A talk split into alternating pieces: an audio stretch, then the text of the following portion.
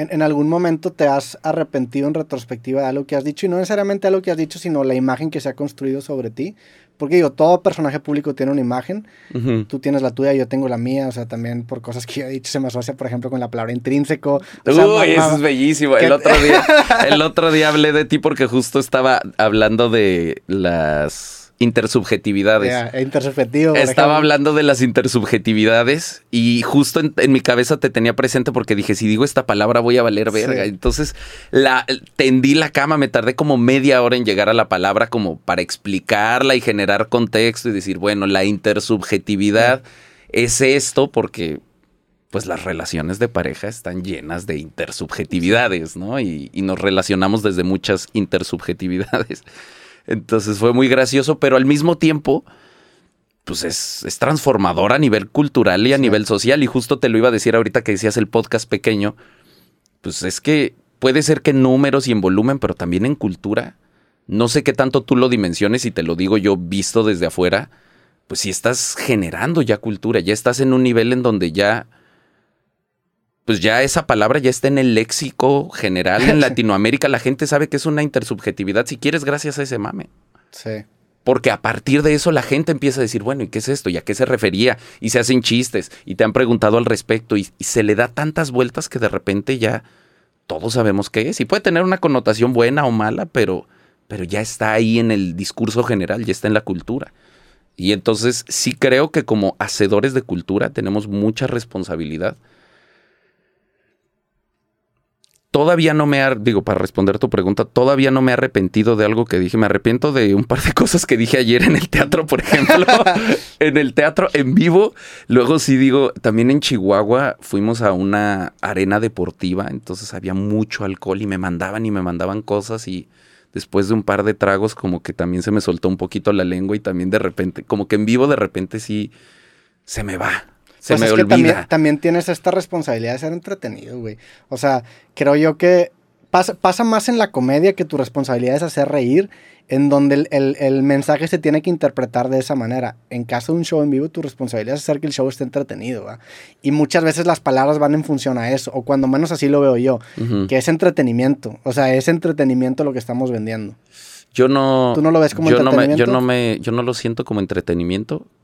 Eh,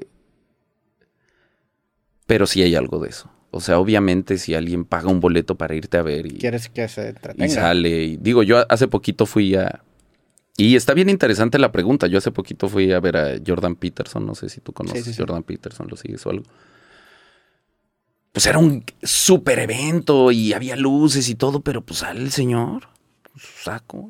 Y es un psicólogo clínico que te da una explicación de ciertas cosas, ¿no? Entonces si hay un punto en donde dices, es, como el punto de equilibrio, ¿no? Hasta qué punto son como charlas informativas, hasta qué punto es un espectáculo, porque no es stand-up, porque no. Y es justo, creo que hay un movimiento ahí que a mí me parece bien interesante, que es. Pues el, el inter, como que no alcanzaron a censurar el internet. Salió el internet, salieron las redes sociales y ahora por más que traten de censurarlas ya es muy tarde. Y eso permitió un montón de avances en un montón de cosas. Y creo que el poder compartir información, el poder, o sea, tutoriales de YouTube de lo que necesites existen gratis. Entonces creo que el poder compartir información se ha vuelto también una forma de hacer contenido.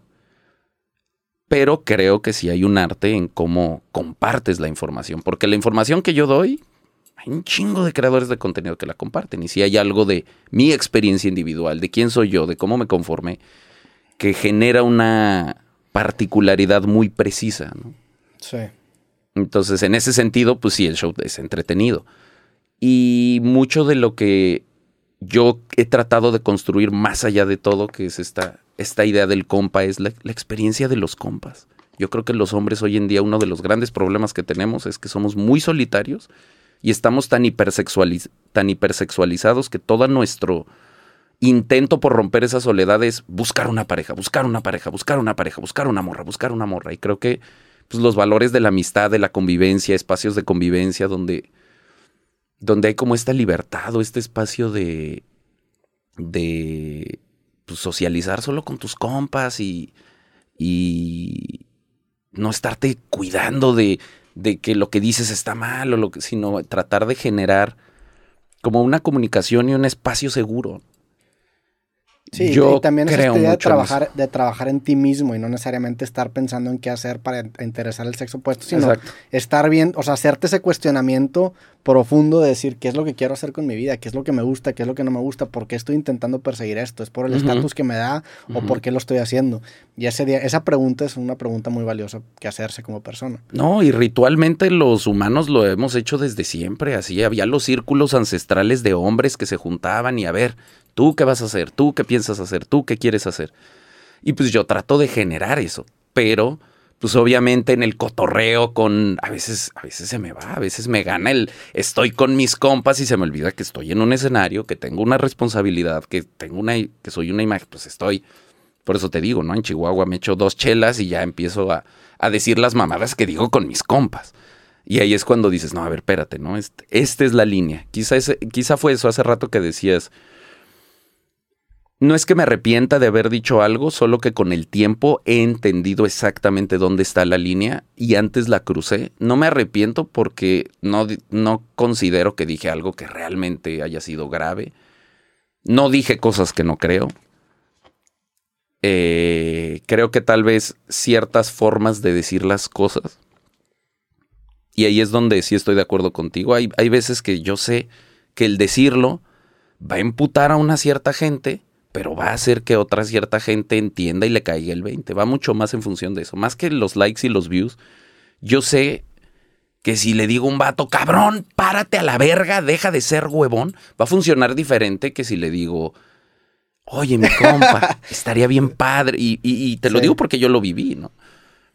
Y porque también los vatos me lo dicen, recibo mucho feedback, todo el tiempo trato de estar en comunicación y pues voy y los veo y platicas con ellos en el meet and greet. Ahorita saliendo de aquí me voy a ir a hacer un taller con los que fueron allí. Entonces platico y escucho y voy viendo, por lo menos en la gente que se acerca, que está más constante en, en mi comunidad y consumiendo el contenido, los escucho y veo por dónde van y sí cuido eso.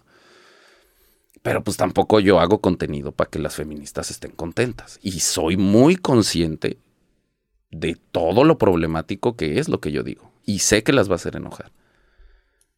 Y sé que es necesario perderle el miedo a eso. Sí.